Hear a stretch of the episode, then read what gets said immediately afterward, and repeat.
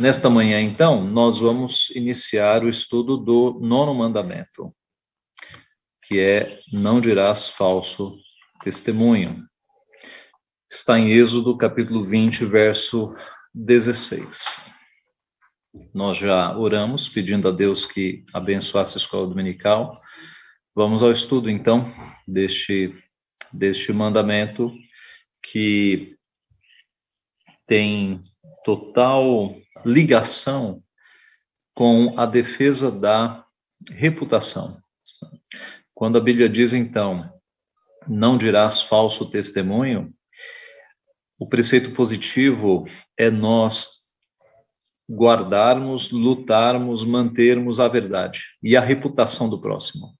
É uma defesa pela nossa reputação e pela reputação do próximo, tá? especialmente nos aspectos ligados à fala, à comunicação.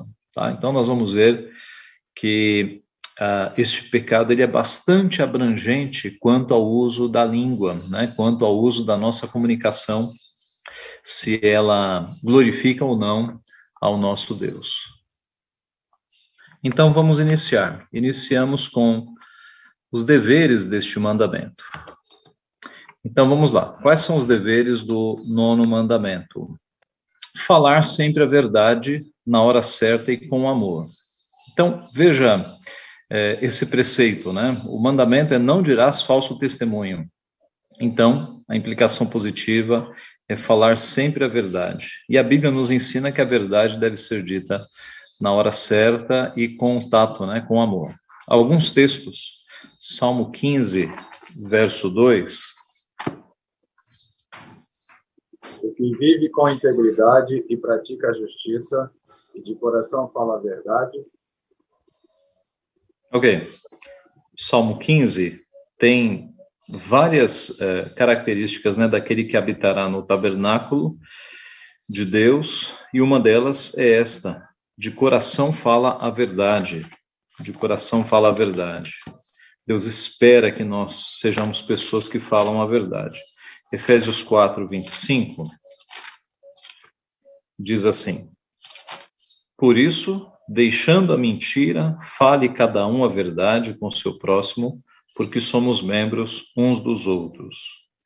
É, os irmãos se lembram que a característica de Paulo nas suas cartas é ele segue uma lógica de que a carta tem duas grandes partes. A primeira parte é a parte doutrinária e a segunda parte é a parte prática, né, em que ele mostra a implicação de nós seguirmos a Deus Pai, Filho e Espírito Santo. E a parte prática é muito prática mesmo. Ele está falando aqui com pessoas que haviam é, sido convertidas por Cristo, como eles devem viver agora. Então, por isso, deixando a mentira, fale cada um a verdade com seu próximo, porque somos membros uns dos outros. Eu diria que pessoas que estão acostumadas a falar mentira, elas têm quase que como um vício falar mentira. Né? É muito difícil para uma pessoa acostumada a falar mentira é, começar a falar a verdade. Em Cristo há essa possibilidade, né? e Deus espera que nós sejamos assim, pessoas sinceras, verdadeiras. Colossenses 3, 9 não mintais uns aos outros, uma vez que vos despistes do velho homem com os seus feitos. Então, note: mentir é uma característica do velho homem, é uma característica de quem não nasceu de novo, percebem? Então, aqueles que nasceram de novo não podem ficar mentindo. Ah, eu vejo que a mentira é um caminho muito mais fácil para muitas pessoas. Né? Muitas pessoas preferem falar uma mentirinha do que ir pelo caminho da verdade. Mas o crente, ele fala a verdade, mesmo que isso seja é, danoso para a sua própria vida. Né? Ele não escolhe o atalho da mentira. Outro dever que implica este mandamento: conservar a boa reputação de nosso próximo, assim como a nossa. Provérbios 22, 1. Mais vale o bom nome do que as muitas riquezas, e o ser estimado é melhor do que a prata e o ouro. Observe, mais vale o bom nome. Bom nome tem a ver justamente com a nossa reputação. Como é que a nossa reputação é construída? Ora, por meio de um bom testemunho, né? por meio de uma vida de honestidade, de verdade. As pessoas vão olhar para você e vão dizer: não, aquela mulher ali, ela fala a verdade. Se ela falou, pode acreditar. Aquele homem ali é honesto e ele tem palavra. Se ele disse que ele vai fazer, ele vai fazer. Então, é, o bom nome tem a ver com a nossa reputação. E a nossa reputação, ela é formada a partir de um bom testemunho. Né? E quando alguém tenta manchar a nossa reputação, é dever nosso mostrarmos a verdade e conservarmos a verdade dos outros também. É? Aliás, mas é, deve haver um esforço para que nós conservemos a boa reputação dos nossos irmãos. Isso implica que nós não devemos ser maledicentes, difamadores, passadores de boatos, fofoqueiros. A nossa língua, ela tem que ser santificada também. Tá? Então, de novo, pessoas que antes de Cristo estavam acostumadas a usar a língua para o mal, fofocando, maledizendo, difamando, devem entender que agora em Cristo a nossa língua ela tem que ela vai ser santificada, ela tem que ser santificada também. Ela tem que produzir frutos de justiça. Manter e defender publicamente a verdade. Veja Jeremias 42, 4. Quem achar, pode ler, por favor? Jeremias 42, 4. Respondeu-lhes Jeremias, o profeta: Já vos ouvi, eis que orei ao Senhor vosso Deus, segundo o vosso pedido. Ok, leia o 5, por favor. Então eles disseram a Jeremias: Seja o Senhor testemunha verdadeira e fiel contra nós, se não fizermos segundo toda a palavra com que o Senhor teu Deus te enviar a nós outros. Ok, ok. Então, Jeremias, ele é, se propondo a, a defender, né, e a ser e a ser testemunha verdadeira. Veja Provérbios 14, 5. Provérbios 14, 5. A testemunha verdadeira não mente, mas a falsa se desboca em mentiras. Ok. A testemunha verdadeira não mente, e a falsa se desboca em mentiras. Então, o filho de Deus tem que ser uma testemunha verdadeira, né? Deve manter e defender publicamente a verdade. É, quando se fala em testemunha, geralmente nós pensamos em tribunais, mas mesmo que não seja um tribunal, né? Mesmo que seja qualquer outra causa, você deve ser alguém que defende publicamente a verdade, né? Que não se não se torna cúmplice na mentira de ninguém. Tá? O nosso caminho é sempre de verdade. Julgar caridosamente os nossos semelhantes, esperar, é, é o que diz o catecismo maior. E aí, entre parênteses, eu digo, é esperar provas antes de acreditar. Isso aqui é muito interessante. O catecismo maior, ele, ele coloca este ponto que nós devemos ter julgamentos caridosos quanto aos nossos semelhantes. O que, que esta ação tem a ver com o nono mandamento? Ora, se uma implicação do Novo Testamento é a defesa da reputação do próximo, isso começa em nós, é, com julgamentos caridosos. O que, que é um julgamento caridoso? É que o nosso próximo ele, ele é inocente até que se prove o contrário. Tá? A nossa tendência, então, é a seguinte, tornando isso mais prático. Alguém fala mal de uma pessoa, a nossa tendência carnal é acreditar na pessoa que falou mal, sem ouvir a outra pessoa. Talvez você já tenha sido vítima disso, de alguém sair falando mal de você, uma mentira, e as pessoas, ao invés de ligarem para você ou conversarem com você para ouvir o teu lado, aceitarem a maledicência como certa e já estabelecerem um juízo. Não, ele fez isso mesmo. Tá? Isso não é um julgamento caridoso. Um julgamento caridoso é o seguinte: quando alguém fala mal de você, quando, aliás, quando alguém fala mal de alguma pessoa, quando alguém vem dar alguma notícia que prejudica a reputação de uma pessoa, o que, que você tem que fazer? Você tem que ir conversar com a outra pessoa. Escuta, estão falando isso, é verdadeiro? É isso mesmo? Tá? Você tem que dar o, defesa, a, o direito de defesa a outra pessoa, porque a reputação dela está sendo abalada. Tá? Isso é ser caridoso. A nossa tendência carnal, eu repito, é nós acreditarmos na maledicência, julgarmos, condenarmos a pessoa sem dar direito de defesa à pessoa. Isso é muito triste. Isso é muito cruel. Tá? É, algo, talvez alguns de vocês já tenham passado por isso. Tá? O nosso dever, então, é não acreditar em notícias que destruam a reputação das pessoas. Nós sermos caridosos, nós esperarmos prova ou irmos conversar com a pessoa para ter um juízo correto. Agora, se a pessoa disser, não, eu fiz isso mesmo, aí, ok. Aí você sabe que Deus é o justo juiz e os pecados a pessoa responderá. Mas não podemos ficar julgando as pessoas com base em boatos, em maledicências, sem dar a chance da pessoa é, se defender, tá?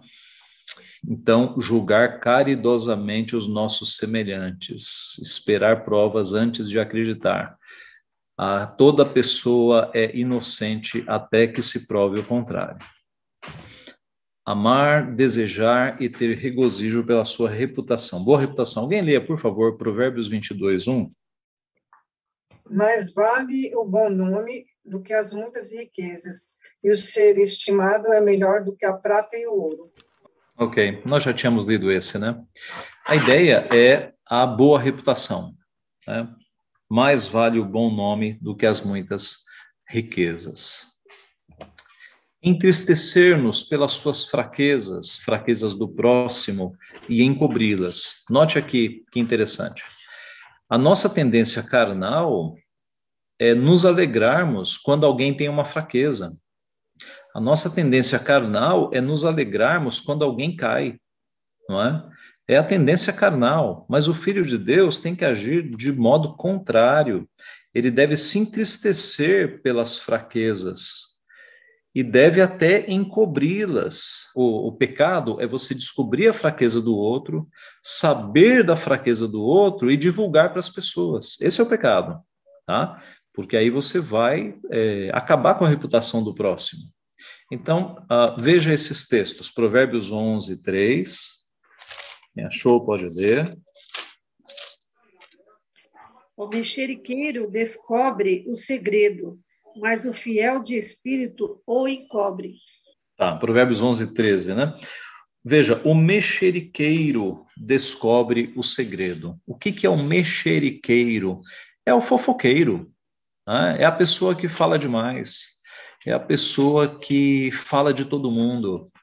Ah, aqui em casa, eu e Vivian já descobrimos que uma pessoa que entra na nossa casa e começa a falar de, de muitas outras pessoas, da vida de todo mundo, nós sabemos que ela vai sair da nossa casa e vai falar da nossa vida também.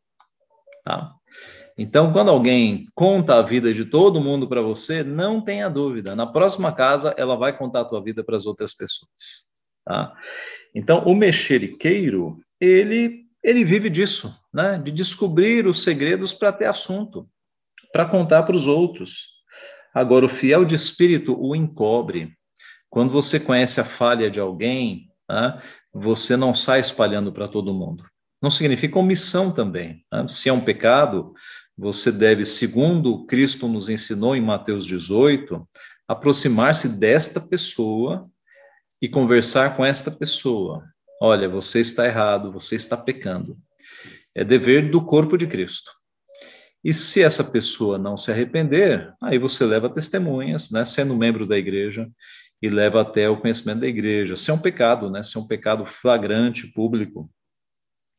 Ah, o espírito aqui é justamente de nós não sermos mexeriqueiros e ficar contando coisas dos outros, mas por amor ao outro, não passar essas coisas para frente e tratar com a própria pessoa para que ela possa ser é, confrontada e, e, e, se arrepender.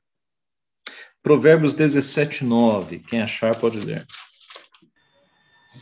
O que encobre a transgressão adquire amor, mas o que traz o assunto à baila separa os maiores amigos.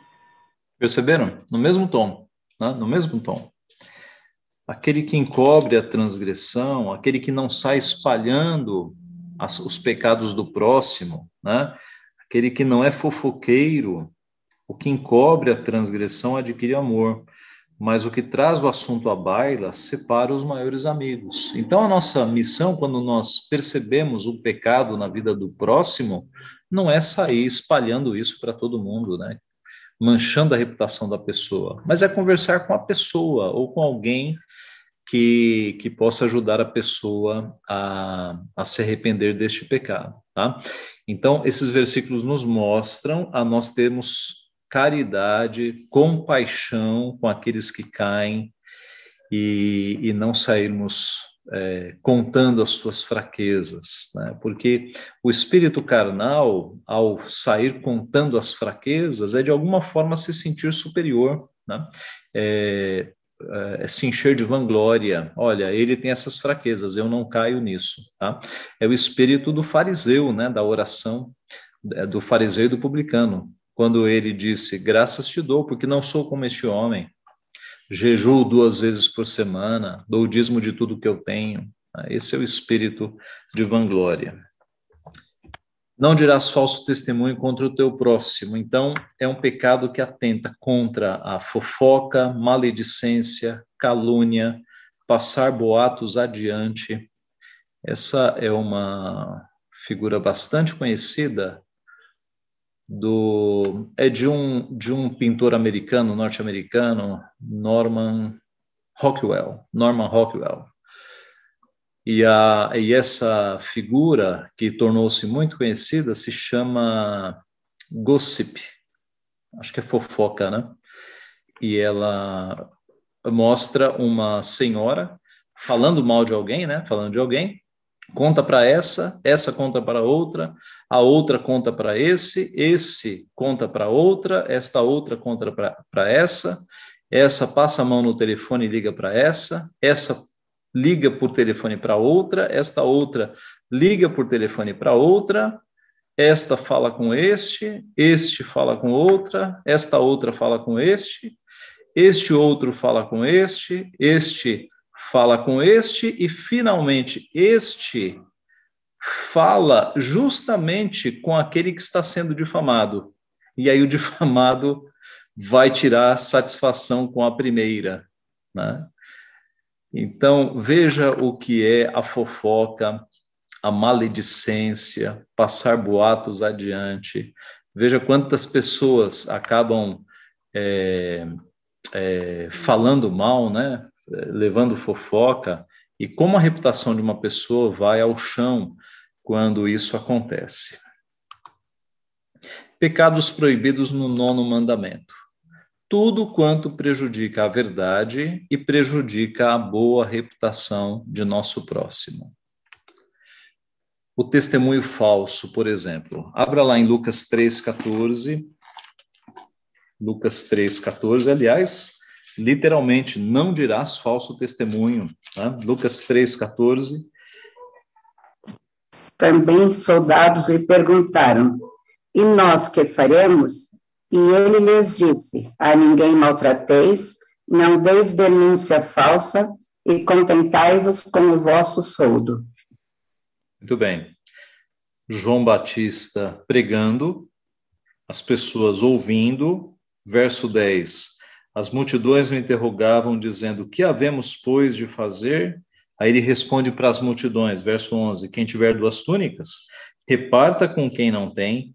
Quem tiver comida, faça o mesmo. Aí foram também os publicanos para serem batizados e perguntaram-lhe: Mestre, que havemos de fazer? Publicanos eram os cobradores de impostos, né? Lembra-se de Mateus, de Zaqueu. E a resposta de João Batista respondeu-lhes: Não cobreis mais do que o estipulado, que era justamente o pecado dos cobradores de impostos.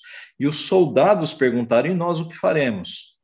e aí João Batista, a ninguém maltrateis, porque era muito próprio de soldados romanos maltratarem os outros, não deis denúncia falsa, né? não sirvam de falsas testemunhas, não mintam, e contentai-vos com o vosso soldo. Tá? Veja Levítico 19, 15. Não farás injustiça no juízo, nem favorecendo o pobre, nem comprazendo ao grande. Com justiça julgarás o teu próximo. Tudo bem. Nem, não, não injustiça, né, no juízo, nem favorecendo o pobre, nem comprando ao grande, com justiça julgará a teu próximo. Outro pecado envolvido aqui, subornar testemunhas falsas. Subornar testemunhas. Então, veja, você não pode ser uma testemunha falsa e muito menos pode comprar testemunhas, né? Fazer com que pessoas mintam numa causa. Veja Provérbios 19, 5. A falsa testemunha não fica impune, e o que profere mentiras não escapa. Muito bem. A falsa testemunha não ficará impune, o que profere mentiras não escapa. Veja também Atos 6,13. Apresentaram testemunhas falsas que depuseram. Este homem não cessa de falar contra o lugar santo e contra a lei. Ok. Aqui arrumaram testemunhas falsas para incriminar Estevão. Tá? Aparecer e pleitear cientemente a favor de uma causa má. Jeremias 9, 3 curvam a língua como se fosse o seu arco para a mentira, fortalecem-se na terra, mas não para a verdade, porque avançam de malícia em malícia e não conhecem, diz o Senhor. Muito bem. Então, curvam a língua como se fosse o seu arco para mentira. Né? Estão sempre prontos para mentira. Note, ah, aparecer e pleitear cientemente a favor de uma causa má. Nós vemos isso acontecendo muitas vezes no Brasil, né? Ah, há pessoas que sabem que uma causa é má e mesmo assim vão defender uma causa má. É, eu, eu, especialmente, eu conheci um advogado que tudo quanto era causa má, tudo quanto era causa errada, é, na verdade eu conheço ainda, tudo quanto é coisa errada, ele vai defender. Então, é muito triste. Ele não faz uma defesa neutra. Eu conheço de perto. A defesa dele sempre envolve mentiras. Mentiras para tentar dar inocência a alguém que fez uma causa má. É um advogado que vive disso. Nunca vi ele pegar uma causa boa. É sempre causas más. Causas más. É muito triste. Muito triste. Dar sentença injusta. Provérbios 17, 15. Provérbios 17, 15. O que justifica o perverso e o que condena o justo, abomináveis são para o Senhor, tanto um como ao outro. Pecado aqui é mais ligado a tribunais mesmo, né? A juízes injustos que justificam o perverso e que condenam o justo. Isaías 5, 23. Isaías 5:23, os quais por suborno justificam o perverso e ao justo negam justiça. A gente vê isso direto no nosso país.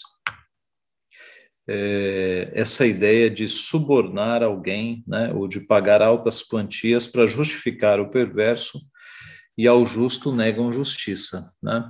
Ah, vocês já perceberam que algumas pessoas mais simples estão com processos parados no STF há anos e anos e anos, mas quando a causa envolve poderosos, da noite para o dia sai um, alguma, alguma decisão que os favoreça. Né? Exatamente disso que nós estamos falando. A falsificação de firmas ou qualquer tipo de engano, Lucas 16, 6 e 7. Lucas 16, 6 e 7. Respondeu ele: cem cados de azeite. Então disse: Toma tua conta, senta-te depressa e escreve cinquenta. Depois perguntou a outro: Tu quanto deves? Respondeu ele: cem coros de trigo. Disse: Toma a tua conta e escreve oitenta. É a parábola do administrador infiel, né? A ideia de que este administrador, quando ele vai ser pego, ele volta nos seus devedores e para ganhar a amizade, né, digamos o apoio dos seus devedores, ele vai abaixando a dívida que não é sua, né, ele é apenas um administrador, para que quando ele estiver é, em maus lençóis ele tenha amigos a quem recorrer, tá? A ideia aqui do Catecismo Maior é qualquer tipo de falsificação, de desonestidade, de mentira tanto na questão empresarial quanto na questão comercial dos serviços, na escola. Né? Então, nós sabemos que há hoje pessoas que vivem disso, né? vivem de, de burlar a lei, de fazer falsificações. É, sabemos que falsificações podem ser feitas no ramo industrial, comercial, por exemplo, é, o, a, questão de você sonegar impostos, né, de ter um caixa 2 para não passar por impostos, de, de vender sem emitir nota fiscal, né, para não pagar impostos. Então, há uma infinidade de aplicações. No mundo escolar, né, você é, colar, né, falando aqui mais de crianças e adolescentes, ou quando você cola, você está mentindo, você não sabia a resposta e pegou a resposta do outro. Ou quando você faz um plágio de um trabalho, né? Ao invés de apresentar um trabalho seu, você pega algo pronto na internet. Todo tipo de desonestidade, todo tipo de desonestidade. Isso é quebra deste mandamento. A supressão da verdade, Levítico 5:1. Quando alguém pecar nisto, tendo ouvido a voz da imprecação, sendo testemunha de um fato, por ter visto ou sabido, e contudo não revelar, levará a sua iniquidade. Olha o que esse versículo está falando. A pessoa testemunhou um fato, ela sabe a verdade, mas ela suprime essa verdade, ela não revela tá? Ela acaba sendo cúmplice deste pecado. Quando a verdade poderia inocentar uma pessoa, quando a verdade poderia levar as autoridades a praticarem a justiça, mas ela suprime a verdade, ela, ela não fala, fica com ela, tá? Isso é um pecado também, tá? Não manter, não defender, não revelar a verdade é também um pecado, é quebra deste mandamento. O silêncio indevido em uma causa justa, também falando de supressão de verdade. Isaías 59, 4. Isaías 59, 4. Ninguém há que clame pela justiça, ninguém que compareça em juízo pela verdade. Confiam no que é nulo e andam falando mentiras, concebem o mal e dão à luz a iniquidade especialmente o começo, né? Ninguém aqui clame pela justiça, ninguém que compareça em juízo pela verdade. Então, aqui é toda forma de omissão também. Sabe aquela ideia de que está todo mundo vendo a coisa errada e ninguém tem coragem de denunciar? Esse é o pecado, né? Esse é o pecado. Isso às vezes acontece na igreja, né? É, não me refiro à nossa igreja, embora estejamos sujeitos. Mas eu já soube de situações em outras igrejas em que o pecado está evidente, todo mundo está vendo e ninguém toma atitude. Mas, pastor, e o pastor não pode tomar atitude? Ora, na igreja, presbiteriana, na igreja presbiteriana funciona assim. Quando há um, quando há um pecado grave, quando há um pecado grave, é, um pecado uh, envolvendo imoralidade, um pecado envolvendo corrupção. Tá? O ideal é que o pastor, bom, esse pecado vai ser denunciado ao conselho da igreja e o conselho da igreja vira tribunal para aplicar disciplina. Tá? Vou criar um exemplo aqui hipotético. Imaginemos que na nossa igreja nós tivéssemos um político que é, foi envolvido em corrupção. Tá? Não apenas a igreja sabe, mas todo mundo sabe. Se o pastor denuncia, uh, no nosso sistema uh, da, da, nossa igreja de tribunais, o pastor não vai poder dirigir este tribunal. Tá? Então, o ideal é que alguém faça a denúncia. Se ninguém fizer a denúncia, o pastor faz a denúncia e o presbitério manda um outro presidente para presidir o tribunal. Mas o meu ponto aqui é que eu já vi isso acontecer em muitas igrejas. Todo mundo sabe que algo errado está acontecendo e ninguém tem coragem de denunciar, tá? Então isso é pecado, é omissão. Nós devemos, de fato, entrar em causas justas em nome da verdade, em nome da justiça. Não podemos ser omissos conservar-nos calados quando a iniquidade reclama a repreensão de nossa parte ou uma denúncia, na mesma linha, né? Mas aqui é, aqui é o seguinte: quando uma repreensão deve ser dada e você se conserva calado, isso tem a ver com omissão também, né? Ou num aspecto de tribunal, uma denúncia deve ser feita e ninguém faz. Tá? Mateus 18, 15 a 20 eu vou ler, é um texto maior. Se o teu irmão pecar contra ti, vai arguí-lo entre ti e ele só, e se ele te ouvir, ganhaste teu irmão. Se, porém, não te ouvir, toma ainda contigo uma ou duas pessoas, para que, pelo depoimento de duas ou três testemunhas, toda palavra se estabeleça. E se ele não os atender, dize-o à igreja. Se recusar ouvir também, a igreja considera-o como gentil e publicano. Em verdade vos digo que tudo o que ligardes na terra terá sido ligado nos céus, e tudo o que desligardes na terra terá sido desligado nos céus. Em verdade também vos digo que se dois dentre vós sobre a terra concordarem a respeito de qualquer coisa, porventura pedir que porventura pedirem, ser-lhes-á concedida por meu Pai que está nos céus. Porque onde estiverem dois ou três reunidos em meu nome, ali estou no meio deles. Tá? Então note, Aqui é justamente o que Cristo nos ensinou, de que se o irmão peca, você vai arguí-lo, se ele se arrepender, você ganha o irmão, se ele não ouve, você leva testemunhas, se ele não ouve, você diz à igreja, diz ao conselho, diz aos presbíteros da igreja. Se ele, mediante a intervenção da igreja, dos presbíteros da igreja, não se arrepende, é porque não é crente, tá? Porque crentes se arrependem. Se a pessoa não se arrepende de pecado, ela tem que ser excluída, excomungada, desligada. Considera o gentil e publicano. Porque igreja é lugar onde as pessoas se arrependem, tá? Crente se arrepende.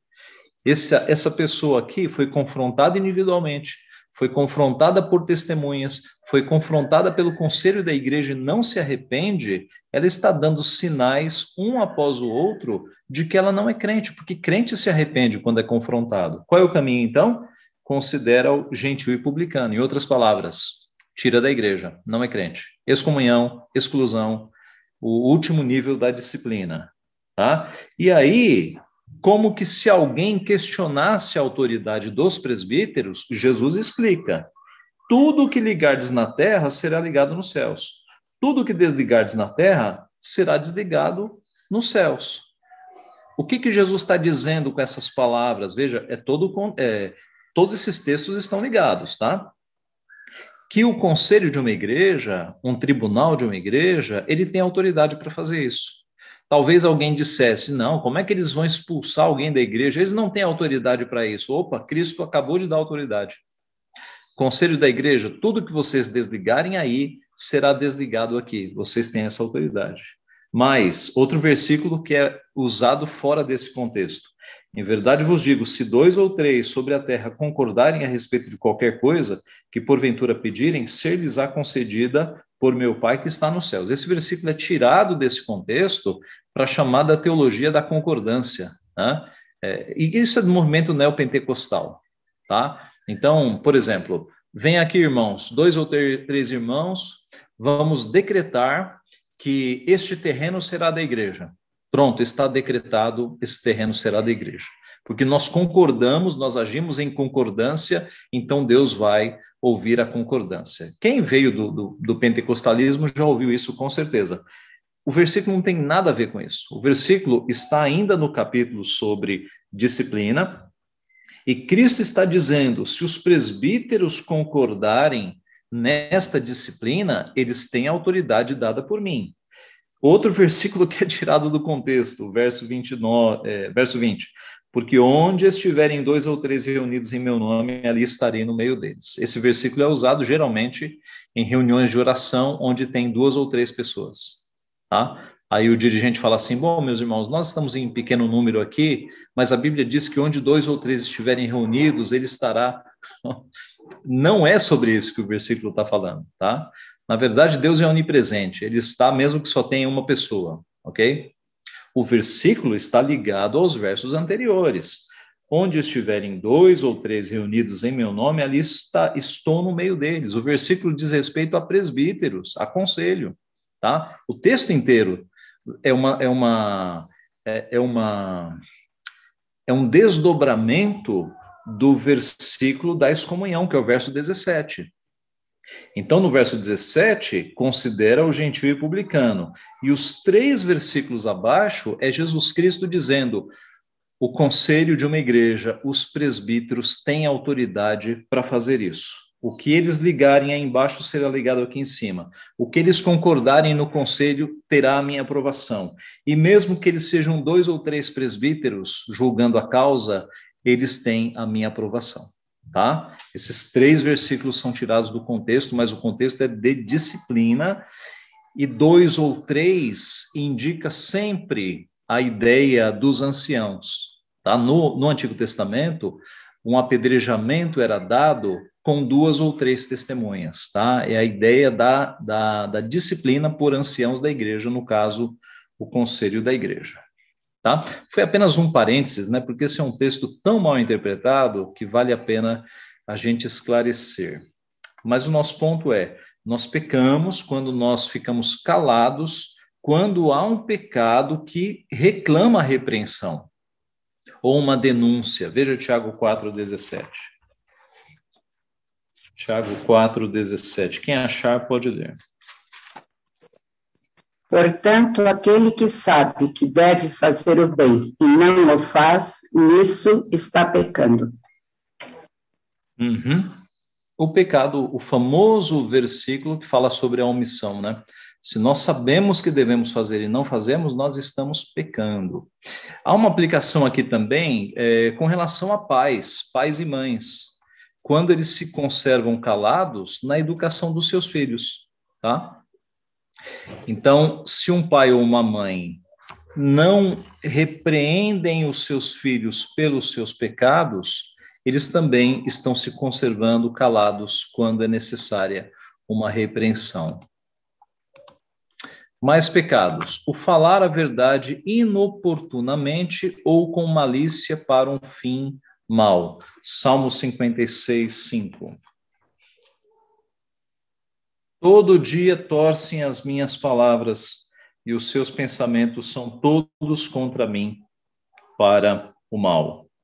Aqui, Salmo de Davi, né, quando preso pelos filisteus, e ele, diante do Senhor, ele diz que os seus inimigos torcem as suas palavras e os pensamentos dos seus inimigos são, sem, são sempre para o seu mal. Tá? Então, Catecismo Maior, ele vai dizer o falar a verdade inoportunamente com malícia ou para um fim mau. Então, observe que é falar a verdade, mas não é falar a verdade para prejudicar o próximo, tá? Porque às vezes a palavra é dita fora de tempo e a, e a verdade é dita para prejudicar a pessoa. Lembram-se lá, lá de trás, quando nós vimos que o Filho de Deus é aquele que, por vezes, encobre a transgressão para não sair espalhando. Ele vai esperar a hora certa, tá? Então, Deus olha as nossas intenções também. Ninguém pode dizer assim, não, mas eu falei a verdade, ok, mas se no teu coração você falou essa verdade para prejudicar o teu próximo, para fazer o teu próximo cair, então Deus está vendo a tua intenção, tá? Perverter a verdade em sentido falso ou proferi-la duvidosa e equivocadamente. A ideia de você distorcer a verdade. Gênesis 3:5. Gênesis 3:5, quem achar pode ler. Porque Deus sabe que no dia em que dele comerdes, se vos abrirão os olhos, e como Deus sereis conhecedores do bem e do mal. Ok. Quem falou isso? Não, eu quero dizer, é, no texto, de quem é o diabo? O próprio diabo. Tá? Então, o que, que o diabo está fazendo em Gênesis 3? Ele está pegando a ordem que foi dada, a proibição que foi dada a Adão e Eva e está distorcendo. Está distorcendo. Tá? É, olha o que ele diz para a mulher: é certo que não morrereis, porque Deus sabe que no dia em que dele comerdes. Então, o diabo é aquele que pega a palavra e distorce. Ele fez, ele tentou fazer, ele fez a mesma coisa, na verdade, com Jesus Cristo na tentação do deserto, né? Ele ficou citando ali alguns, citou até versículos, mas de forma distorcida.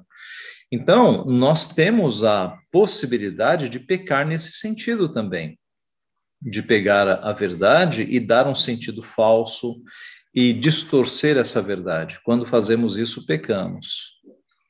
Agora, uma sequência aqui de palavras. Mentir já está óbvio, né? Colossenses 3:9 fala: "Não mentais uns aos outros". Caluniar né, levantar calúnias contra pessoas, Salmo 50, 20. Senta-te para falar contra teu irmão e difamas o filho de tua mãe. Olha aí, aqui o comportamento do ímpio, né? Que senta para falar contra o irmão e difama o filho de tua mãe, que é o teu irmão também, tá? Então toda calúnia, toda difamação, ela é pecado contra o Senhor. Aliás, observe, né? Observe como as leis do nosso país, elas acabam herdando princípios que são bíblicos, princípios que vêm da lei de Deus. Nós sabemos que calúnia e difamação são são crimes, né? Advogados aí que estão presentes, se eu cometer algum algum erro na minha fala, me corrijam, tá? Mas me parece que é, é, que são são crimes, né? Calúnia e difamação. Confirmam aí, irmãos advogados. Algum algum presente? Nenhum? Não estamos não estamos com os advogados hoje. Mas vocês sabem que alguém pode ser processado por calúnia e difamação. É? Outra coisa que eu suspeito que ainda vale é, num processo, a vítima pode mentir, mas a testemunha não pode mentir. Tá? Eu, eu, era assim, eu não sei se mudou. Não tem nenhum advogado aí presente, não? Alguém que fez direito? Acho que. Oi, Silvana. É isso mesmo? Isso mesmo, tá certo. A vítima pode, o réu pode, mas a testemunha não pode mentir, né? Sim, sim isso. Ok, ok. A testemunha mentir é considerado crime de perjúrio. É. Perjúrio. Ok, ok. Então veja, eu acho que qual é o espírito da lei, né? Veja, a lei está distorcida, né? Porque na lei de Deus o, réu também não pode mentir. Tá? Mas eu acho que a lei brasileira considera que a vítima ela vai tentar se defender, agora a testemunha não pode de jeito nenhum. Pela lei de Deus ninguém pode mentir, né? Mas é interessante que as leis dos países, elas ainda têm, embora opacos e às vezes distorcidos, princípios que vêm da lei de Deus. Tá? Mentira, por exemplo, tá? a lei de Deus condena e você vê um reflexo disso na, nas leis dos países. Tá? É, a maledicência, maldizer, como a palavra indica, é falar mal, né? Maldizer é falar mal. Veja o Salmo 15, verso 3: O que não difama com sua língua não faz mal ao próximo, nem lança injúria contra o seu vizinho. Nós tínhamos lido dois. O que não difama com sua língua, né, não traz fama pela, má fama pela sua língua, não faz mal ao, mal ao próximo e nem lança injúria contra o seu vizinho. Então, de novo, nós somos é, responsáveis pela reputação do nosso próximo. Não podemos usar de maledicência. Tiago 4,11, quem achou pode ler. Irmãos, não faleis mal um dos outros. Aquele que fala mal do irmão ou julga seu irmão, fala mal da lei e julga a lei. Ora, se julgas a lei, não és observador da lei, mas juiz. Muito bem, claríssimo, né? Aliás, Tiago fala muito sobre os pecados da língua. Não faleis mal uns dos outros. Quem fala mal do irmão, julga o irmão, fala mal da lei. Aliás, é, é, o sentido aqui é que você se coloca no papel de um juiz, né? Quando você começa a falar mal e julgar o, o seu irmão. A questão da fofoca também, veja Levítico 19, 16. Levítico 19, 16. Não andarás como mexeriqueiro entre o teu povo, não atentarás contra a vida do teu próximo, eu sou o Senhor. Então, não andarás como mexeriqueiro entre o teu povo. Ah, nós temos um versículo aqui direto para que pessoas não sejam mexeriqueiras, fofoqueiras, tá? Isso já estava previsto na lei, lá, é, Deus mostrando isso claramente. E é um pecado também escarnecer. Gênesis 21, 9. Vendo Sara que o filho de Agar, a egípcia, o qual ela dera à luz Abraão, caçoava de Isaque. Vendo Sara que o filho de Agar, a egípcia, o qual ela dera à luz Abraão, caçoava de Isaac, tá? O finalzinho aqui, né? Sara caçoando de Isaac. Disse a Abraão: Rejeita esta escrava e seu filho, porque o filho dessa escrava não será herdeiro com Isaac, meu filho. Tá? Aqui um pecado gerando outro, né? Porque Sara, no seu desespero de dar à luz, ela ofereceu Agar para coabitar com o seu marido. Então, ela ofereceu a, a serva para um adultério. E, e Abraão caiu, né? Caiu. Mas o nosso ponto aqui é essa atitude de Sara caçoar. Não, não é a Sara, amada. É, é o filho de Agar que está soando, que está caçoando, não é? Vendo Sara que o filho de Agar é egípcia, a qual ela. Ah, perdão, irmãos, perdão. Vendo Sara que o filho de Agar, a egípcia, o qual ela dera à luz a Abraão, caçoava de Isaac, é. perdão, irmãos, é. aqui é o filho de Agar que está caçoando de Isaac. É. Né? é o filho de Agar caçoando de Isaac. E aí Sara diz a Abraão: rejeita esse escravo e seu filho, porque o filho dessa escrava não será herdeiro com Isaac, seu filho. Tá? Então é o filho de Agar caçoando de Isaac. Tá? Então, todo tipo de escarnecimento, né, de você desmerecer uma pessoa com as suas palavras, desprezar uma pessoa, caçoar de uma pessoa, atribuir apelidos maldosos em pessoas, é, de alguma forma é, excluir pessoas da convivência, né? Eu estou imaginando aqui um grupo de amigos e aí você fala mal de uma pessoa para que um amigo saia do grupo. Todos esses pecados relacionados são quebra do mandamento. A má interpretação das intenções, palavras e atos de outrem. João 7, 24. João 7, 24. Não julgueis segundo a aparência, e sim pela reta justiça. Tá? Quando nós fazemos julgamento pela aparência, tá? sem conhecer os fatos, a pessoa. Tiago 2,13. Tiago 2,13. Porque o juízo é sem misericórdia para com aquele que não usou de misericórdia. A misericórdia triunfa sobre o juízo. Então, como é que esse pecado, esse pecado se configura no nosso meio? A má interpretação das intenções, palavras e atos de outrem. É o famoso ficar lendo nas entrelinhas, ou também conhecido como minhocas na cabeça. Tá? O que, que é isso? A pessoa te fala algo objetivamente e aí você fica imaginando, ah, mas na verdade ela quis dizer isso. Isso é pecado. Você ficar achando que a pessoa, você ficar tentando imaginar o que a pessoa tem no coração, tá? E geralmente a gente imagina que a pessoa está com maldade. E às vezes a pessoa não está com maldade. É um julgamento temerário.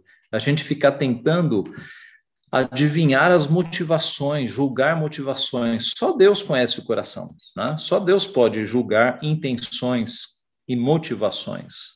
Então, é, essa é uma palavra muito importante do, do, do Catecismo Maior. É um pecado você ficar interpretando mal intenções, palavras e atos de outrem. É aquela ideia, a pessoa, ela é inocente até que se prove o contrário. A nossa tendência carnal é ficar vendo maldade na palavra, nos atos, nas ações das pessoas, sem termos certeza, né? E isso é pecado. A gente ficar imaginando que a pessoa está com má intenção. Elogiar ou depreciar demasiadamente a nós mesmos ou a outros. Provérbios 27, 2. Provérbios 27, 2: Seja outro que te louve, e não a tua boca, o estrangeiro, e não os teus lábios. Aqui é uma, uma afirmação da palavra de Deus, né? Mandamento, para que nós não fiquemos nos autoelogiando, ok? Porque isso é vanglória, isso é orgulho. Tá? Então, seja outro que te louve. É muito estranho, de fato, quando você conhece uma pessoa que fica contando vantagens de si mesmo, se autoelogiando, é muito estranho, né? E a Bíblia já diz que outros te elogiem, não você, né? seja outro, porque isso é vanglória, é orgulho. E ainda no 27, o verso 21. Como o crisol prova a prata e o forno o ouro, assim o homem é provado pelos louvores que recebe. Tá? Então, aqui é uma atitude daquele que recebe elogios. Então, quem recebe elogios e fica muito animado e depende de, de elogios, está mostrando que, que gosta de elogios, né? E de que e de que a sua esperança não está no que é certo, mas na avaliação que as pessoas fazem dele. Ou então, o homem que recebe louvores e se torna orgulhoso, né? sobe a cabeça, como nós falamos. Então, por que, que o homem é provado pelos louvores que recebe? Para ver se ele se mantém humilde. Né? Esse é um belo desafio, você receber elogios e, e não e isso não subir a tua cabeça, né? Você se man, man, manter humilde, entendendo que é, é, Deus quem nos dá tudo, é Cristo quem merece ser glorificado. Posso fazer um comentário? Sim, Vivian quer participar aqui. Existem pessoas que a motivação delas é receber elogio. Uhum. Ela fica até depressiva, né? É. Ela precisa disso para viver, é. né? Não sei se vocês ouviram a Vivian, deu para ouvir? Deu para ouvir? Ela, ela dizia de pessoas que só fazem coisas por causa dos elogios, né? Ela me lembra algo que eu vi do reverendo Ronaldo Lidório, um missionário da nossa denominação. Ele disse que certa vez foi pregar numa igreja e era uma igreja que estava fazendo uma festa de aniversário e era uma data muito importante, né? E eles fizeram um bolo gigantesco e colocaram lá na frente da igreja.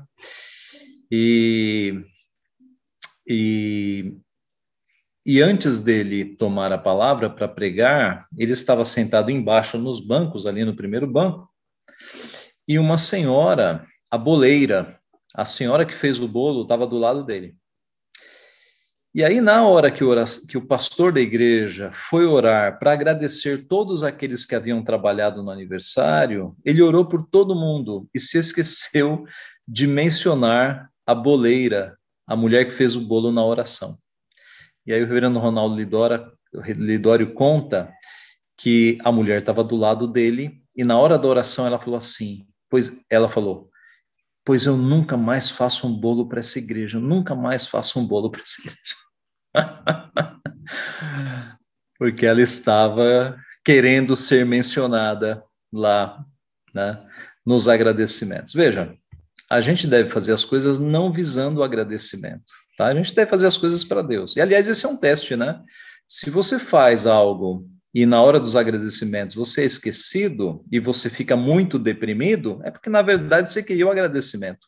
Você não queria é, honrar a Deus e fazer algo para Deus, tá? Então esse é um bom teste, né? E, e, e, a vaidade é um pecado que nos assedia. A gente tem que lutar contra ela, tem que manter a humildade, porque todos estamos sujeitos a este tipo de pecado.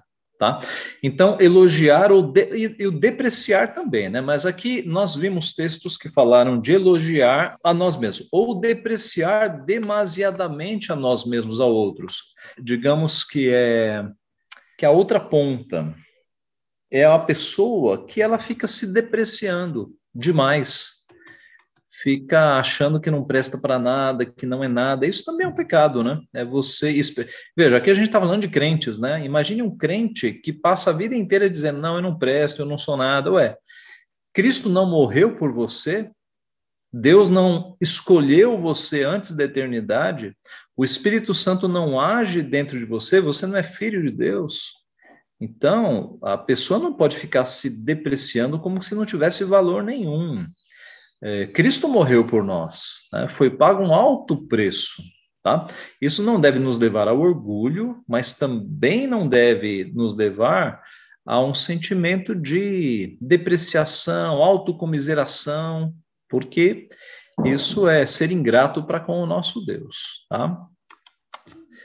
É, o encobrimento, vamos ver Provérbios 28, 13. O que encobre as suas transgressões jamais prosperará, mas o que as confessa e deixa alcançará misericórdia. Note, lá atrás nós vimos que é um ato de amor, de caridade, você descobrindo a, a transgressão de alguém, você encobri-la, né? Você não sair falando para todo mundo, mas você tratá-la com a pessoa ou com a pessoa com quem de direito.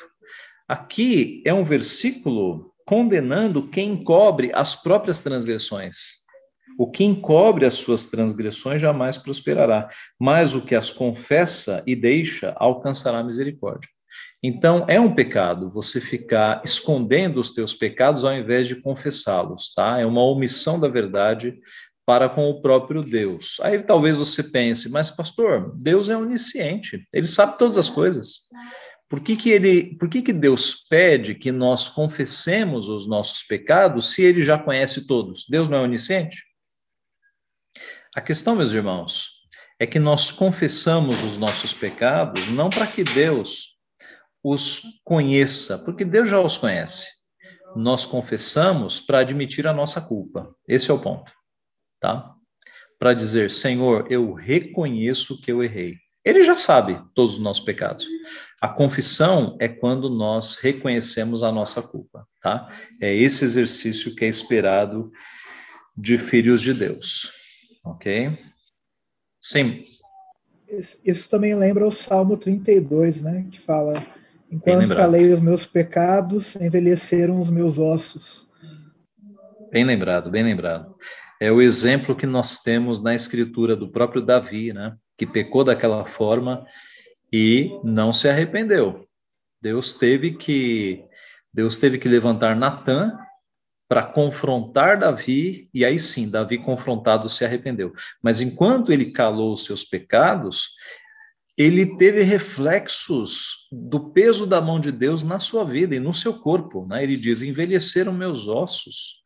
Ele perdeu a vontade de viver, o meu vigor se tornou em sequidão de estio. Sequidão de estio é seca é seca da seca, né?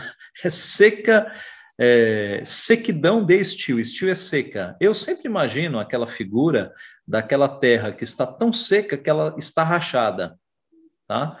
É, Davi está dizendo isso, que a sua disposição, o seu vigor acabou.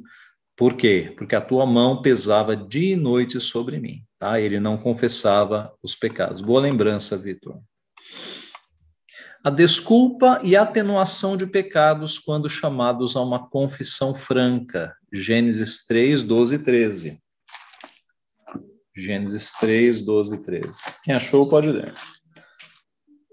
Então disse o homem: A mulher que me deste por esposa, ela me deu da árvore e eu comi. Disse o Senhor, Deus à mulher: Que é isso que fizeste? Respondeu a mulher: A serpente me enganou e eu comi. Muito bem. Ninguém assume a culpa aqui, né? Ninguém assume a culpa. É a desculpa, né? É justamente a desculpa. Adão joga a culpa em Eva, joga a culpa em Deus, né? A mulher que tu me deste. E, e a mulher joga a culpa na serpente, a serpente me enganou.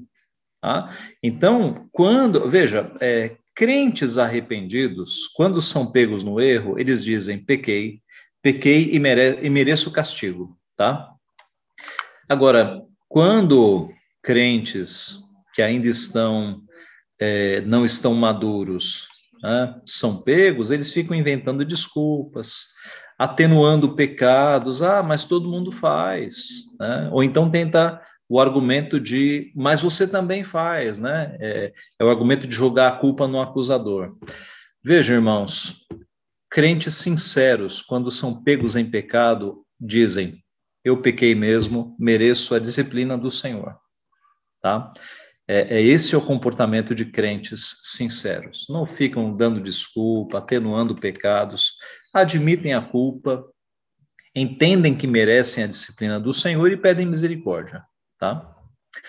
A descoberta desnecessária das fraquezas de outrem.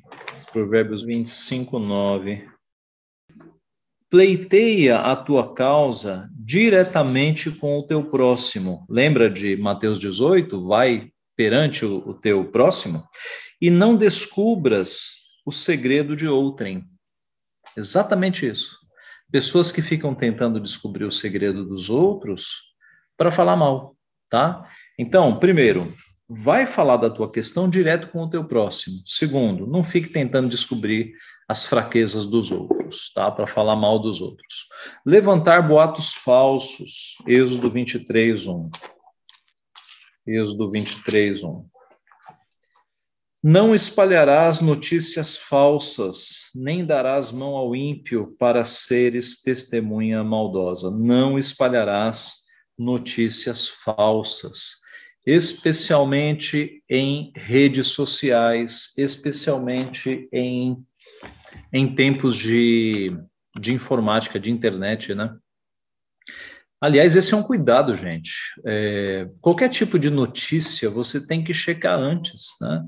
Ah, hoje, com o advento da internet, das redes sociais, o que tem de, de notícia falsa, circulando, e às vezes o crente lê aquilo, e aí, ao invés de checar a veracidade da notícia, já manda para frente.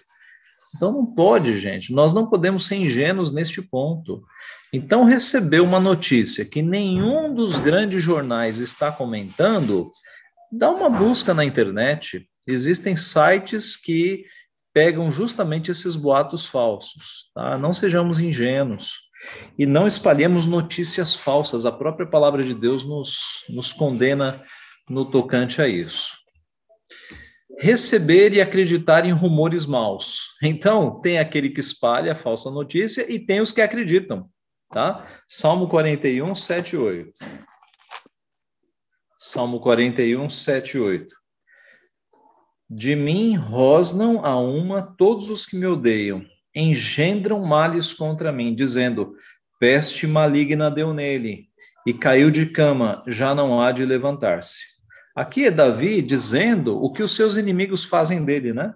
Engendram males contra ele, dizendo: peste maligna deu nele. Davi não teve peste maligna nenhuma, mas é o que os inimigos estão falando dele. Tá? Então, por implicação, é, quando nós recebemos e ingenuamente já, já acreditamos em rumores falsos, nós estamos pecando também, tá? Porque é uma mentira e ao invés de a gente pesquisar a procedência, nós já acreditamos. A inveja ou tristeza pelo crédito merecido de outros, Mateus 21, 15. Mateus 21, 15. Mas vendo os principais sacerdotes e os escribas as maravilhas que Jesus fazia, e os meninos clamando, Hosana ao filho de Davi, indignaram-se e perguntaram-lhe. Tá? Aqui mostra os escribas e os principais sacerdotes indignados porque Jesus estava sendo adorado. Tá? Há um outro texto que eu acho que eu não citei aqui, mas que diz que foi por inveja que os escribas e fariseus entregaram Jesus. Tá? Então, todo tipo de inveja ou tristeza pela boa reputação do próximo também é uma forma de cair neste pecado. Né? E alguém já disse que a inveja é justamente a tristeza pelo sucesso do outro. Tá? O regozijo na desgraça ou na infâmia de alguém, quando você se alegra quando o outro cai. Mateus 27, 28 e 29. Mateus 27, 28 e 29. Despojando-o das vestes, cobriram-no com um manto escarlate. Tecendo uma coroa de espinhos, puseram-lhe na cabeça e na mão direita um caniço, e ajoelhando-se diante dele, o escarneciam, dizendo: Salve, Rei dos Judeus. Então, aqui os soldados, né, muito felizes e alegres, porque Cristo estava sendo é, ali é, maltratado, açoitado, né, estavam escarnecendo dele. Então, nós não devemos nos alegrar com a desgraça, com a infâmia de alguém, nem que seja o nosso inimigo, tá? nem que seja alguém que nos persegue. Nós não podemos nos alegrar quando alguém cai.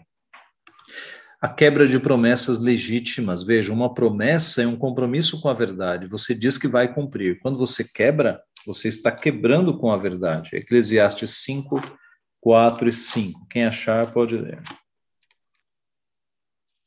Quando a Deus fizeres algum voto, não tardes em cumpri-lo, porque não se agrada de tolos. Cumpre o voto que fazes Melhor é que não votes do que votes e não cumpras. Muito bem. Então, quando fizeres um voto, qual é o preceito? Não tardes em cumpri-lo. Cumpre o voto. Melhor é que não votes do que votes e não cumpras. O servo de Deus, o homem e a mulher que servem a Deus, devem ter palavra, né? Se fizeram um voto, se fizeram uma promessa, se deram a palavra, tem que cumprir. Praticar ou não evitar aquelas coisas que trazem má fama. Segunda carta de Pedro, capítulo 2, verso 2. Segunda Pedro 2, 2. E muitos seguirão as suas práticas libertinas, e por causa deles será infamado o caminho da verdade. Né? Então, o caminho da verdade será infamado. Praticar ou não evitar aquelas coisas que trazem má reputação, uma preocupação pela nossa reputação. E eu termino, meus irmãos, com um, um escrito de Michael Horton que eu creio resume muito do que nós vemos nesta manhã. Ele diz o seguinte: devemos ao nosso próximo a verdade, seja nossa obrigação pagar um empréstimo ou a honestidade ao explicar a mensagem cristã, incluindo seus pontos menos populares. Devemos dar ao nosso próximo o benefício da dúvida e nunca julgá-lo sem a evidência apropriada. E mesmo então, nunca devemos cultivar as suspeitas ou conversas maliciosas. Porém, a verdade também requer que nos recusemos a ser ingênuos. Devemos ter convicções ao mesmo tempo em que devemos desejar corrigi-las se descobrirmos algo que nos faz questioná-las. Os cristãos, dentre todas as pessoas, devem buscar a verdade em cada relacionamento com Deus, com os pais, com os filhos, com os cônjuges, com os colaboradores, com patrões empregados, com pastores, com rebanho, com crente, incrédulo, amigo e até inimigo. Então, Horton aqui resumiu bem qual é, de fato, o ensino deste mandamento: não dirás falso testemunho. Né? É um cuidado para com a verdade, é um compromisso em cuidarmos não só da nossa reputação, como da reputação do nosso próximo, um zelo e um cuidado em sermos cuidadosos com as nossas palavras, cuidadosos em não julgar precipitadamente as palavras e ações dos outros, né? e um controle e um policiamento sobre a nossa língua, para que a nossa língua ela seja para edificação, né? que a nossa língua não seja um instrumento de Satanás para falar mal dos outros, para é, se envolver em mexericos, em fofocas, para não difamar o próximo, né? que a nossa língua, meus irmãos, seja pronta para a verdade, tá? Que, aliás, que nós sejamos é, prontos para ouvir e tardios para falar e tardios para nos irarmos, tá? Deus diz o dito popular que Deus nos deu dois ouvidos e uma boca. Essa é a proporção, né? Nós devemos ouvir mais e falar menos, escolher as palavras, pensar antes de falar, refletir se o que nós vamos falar se não vai magoar o nosso próximo. Né? As palavras são como flechas atiradas. Depois que elas são atiradas, você não tem como, como impedir que elas firam pessoas. Então, a gente tem que é, tomar o cuidado de pensar antes de falar, né? de escolher as palavras, de falar a verdade na hora certa, contato, com amor, tudo isso está no mandamento, né? Um mandamento que regula a nossa comunicação, para que na nossa comunicação com o próximo nós glorifiquemos a Deus. Nós de fato honremos o seu nome e que as nossas palavras sejam temperadas com sal, né? que levem edificação e não destruição. Que Deus nos abençoe então, meus irmãos, para que nós atentemos para os pecados da língua e refreemos a nossa língua, que a nossa língua seja apenas para a edificação do nosso próximo. Nós estamos chegando ao final, mas se alguém tiver alguma dúvida, quiser colaborar com a aula de alguma forma, fique à vontade. Tá? É só abrir o microfone e falar. Pastor, não sei se eu vou conseguir expressar exatamente, mas vou tentar. É, eu já vi casos, por exemplo, é, de pessoas. Vamos colocar aquela história ali dos adolescentes, é, vários adolescentes. Um cometeu um delito. Aí vem lá o superior, o pai, alguém pergunta: uh, quem fez isso? Todos se calam. Os adolescentes todos sabem quem cometeu o delito.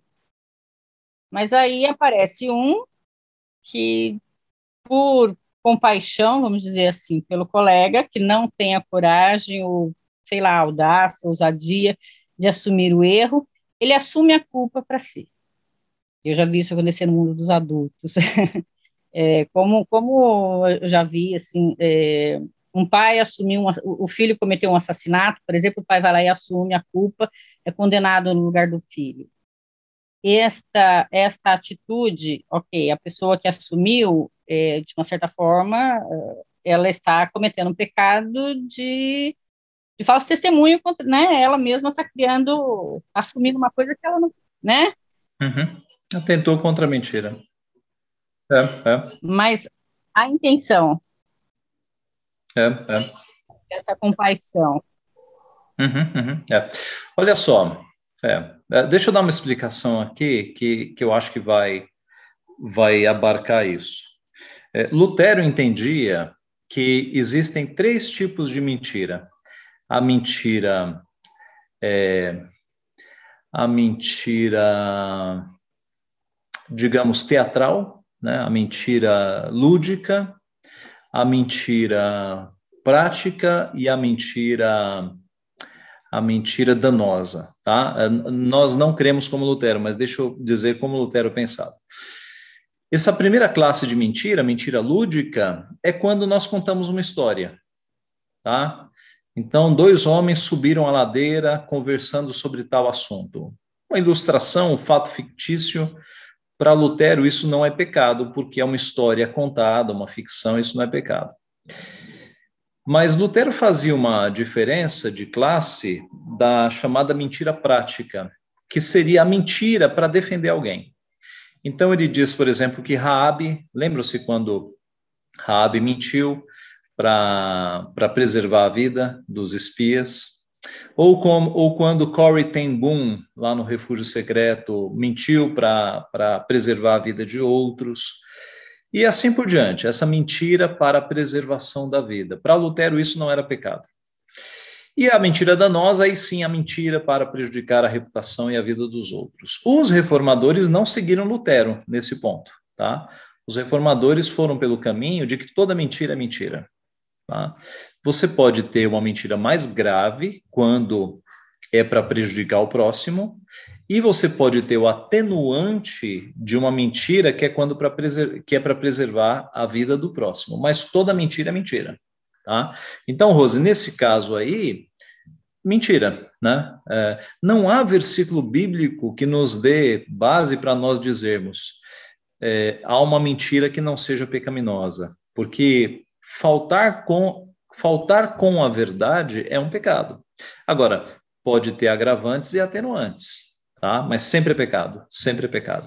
Nós somos instados a sempre falar a verdade, a assumir as consequências da verdade. Tá? A Bíblia diz que o diabo é o pai da mentira. Então, os filhos de Deus não devem mentir. Né? Os versículos que nós vimos falam isso, né? É, falem agora a verdade, Efésios, não mintais uns aos outros, Colossenses. O nosso caminho é sempre o da verdade. Entendi. Tá? Abarcou, Rose, o caso? Eu creio que sim, né? Sim, é. sim, sim.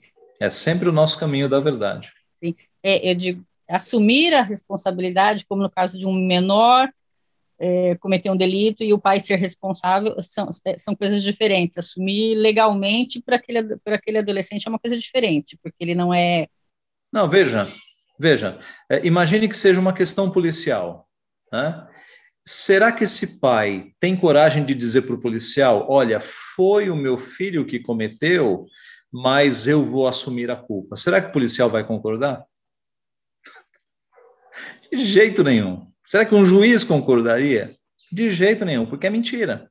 Quem fez o crime é que deve ser condenado pelo crime, não o pai. Né? Então é mentira. Mentira. Por mais que a intenção seja boa. Pastor, uh, nós temos aqui uma pergunta do YouTube feita pelo nosso irmão Davi Domingos. Ele fala assim: Pastor, interpretar o texto que alguém escreveu em desconformidade com a intenção do autor seria uma quebra do nono mandamento? Oh, que boa pergunta, hein? Que boa pergunta, Davi. Excelente. Excelente, porque isso nos mostra um pecado que é muito comum agora na pós-modernidade, né? Os irmãos se lembram, pós-modernidade é esse período que nós vivemos em que não se crê mais em verdades absolutas, né? Olha, cada um tem a sua verdade, não há mais, não há mais donos da verdade, né? Como se a verdade absoluta não existisse mais. É, isso leva, isso afeta, digamos, a, a, a chamada área da hermenêutica, que é a interpretação de texto, tá? Então, Hoje, é muito comum nas áreas literárias esta fala. O que o autor escreveu não importa. O que importa é como eu compreendo o texto, tá? São as novas hermenêuticas, tá? Então, não importa a intencionalidade do autor. O que importa é a minha experiência quando se encontra com o texto, o que isso gera, tá? Isso é totalmente equivocado. Porque se o autor escreveu para que as pessoas entendessem de uma forma, essa era a intencionalidade desse, é, é, essa dele, essa era a intenção. Então, sem dúvida, Davi, quando nós pegamos um texto e damos uma interpretação que não é a interpretação original, nós estamos saindo da verdade do texto, da verdade intencional do autor, tá? É, não há dúvida de que é uma forma de quebrar este mandamento. As pessoas fazem isso com a Bíblia, né? As pessoas pegam a Bíblia e tentam dar um sentido diferente do que o que Deus intencionou para o texto. Estão mentindo. estão é, deturpando a verdade de Deus. Nessa categoria estão as seitas e as heresias. São grandes mentirosos. A maioria das seitas pega, a maioria delas pega textos bíblicos e dão sentidos diferentes. Estão pecando contra a verdade, distorcendo a verdade. Tá? E nós vemos isso, inclusive, é, em igrejas confessionais, né, pastor? Que adotam documentos confessionais, como os padrões de Westminster, no nosso caso, por exemplo. E a gente vê oficiais que foram ordenados, jurando subscrição a esses documentos, uh, dando uma interpretação completamente diferente, né, do que se intencionou também. É verdade, é verdade. É verdade, é verdade. Aliás, nós vimos isso há pouco tempo, né? É, é, muito claro nos nossos símbolos de fé, meus irmãos, que nenhuma mulher deve subir ao para pregar, tá? Isso é claríssimo. Se nós aprovarmos isso, pode aprovar pastoras, tá? É muito claro. Ah, no Antigo Testamento, Deus chamou homens para dirigir o seu povo. Deus colocou o homem como cabeça da família e, por consequência, como cabeça da igreja. No Antigo Testamento, Deus chama profetas, sacerdotes e reis. Tá? É, são os cabeças que sempre foram colocados para dirigir a igreja do Senhor. No Novo Testamento, a mesma coisa, presbíteros e diáconos. Então, não há base bíblica para nós ordenarmos pastoras. A Bíblia diz que, do ponto de vista da pregação da palavra, a mulher permanece em silêncio. Né? Por quê? Porque a, a, Paulo passou por algumas cidades que havia feminismo já, né? já havia mulheres querendo se levantar com, falando com autoridade de homem. Então, recentemente, houve essa polêmica na Igreja Presbiteriana do Brasil, é, pastores defendendo que mulheres pudessem subir no púlpito e pregar nos cultos públicos de domingo, como se fossem pastoras. E a decisão do Supremo Conselho da IPB não foi nada sábia, porque ela deu uma outra, uma outra interpretação ao, que os, ao que os textos confessionais dizem. A pergunta. Lembra qual é a pergunta, Vitor? Cento e... 158. 158. A pergunta 158 do Catecismo Maior é claríssima quando diz que uh, quem deve pregar é, é, de fato aqueles que foram chamados, né? Resumindo, aqueles que têm liderança na igreja. O Supremo Conselho pegou essa pergunta que é claríssima e tentou dar uma interpretação diferente, abrindo a possibilidade de mulheres subirem em púlpitos, tá? Então, lamentável, lamentável. É um, é um, é um triste exemplo de você pegar o que está claro e deturpar para a sua própria preferência pessoal, que no caso aí em questão é pecaminosa, porque contradiz tudo que está prescrito na palavra de Deus, tá? Uma boa lembrança. E também, Vitor, na tua fala, nós vemos a questão da ordenação, né? Pastores e presbíteros, quando são ordenados, né? E diáconos também, mas especialmente aqui presbíteros, docentes e regentes, eles juram lealdade às doutrinas da igreja, aos símbolos de fé, né?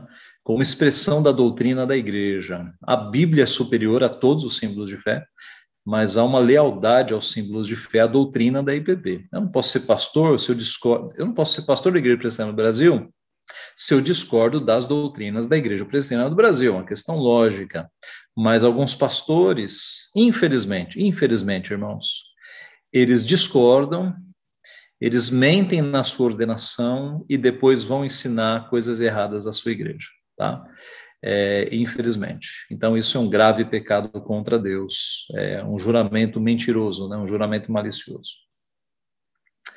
Muito bem. É a minoria, tá, gente? Mas isso acontece. Vamos encerrar, então, com uma oração. Eu vou pedir para o seminarista Demis nos conduzir a Deus em oração. Ok? Vamos orar com o Demis. Pai Celestial, nós te rendemos graça, ó Pai, porque em teu santo dia, apesar de estarmos distantes uns dos outros, privados da, da Santa Assembleia, do culto solene a Ti, o Senhor nos dá a graça de ouvirmos a Tua voz por meio da exposição da Tua palavra, como também por meio desta aula que foi proferida pelo Reverendo Ageu, Pai, onde nos ensina, onde nos convoca, onde nos chama a sermos verdadeiros e, e fiéis na, na, nas transmissões daquilo que nós sabemos do, do nosso próximo, como também agir com graça e misericórdia, Pai.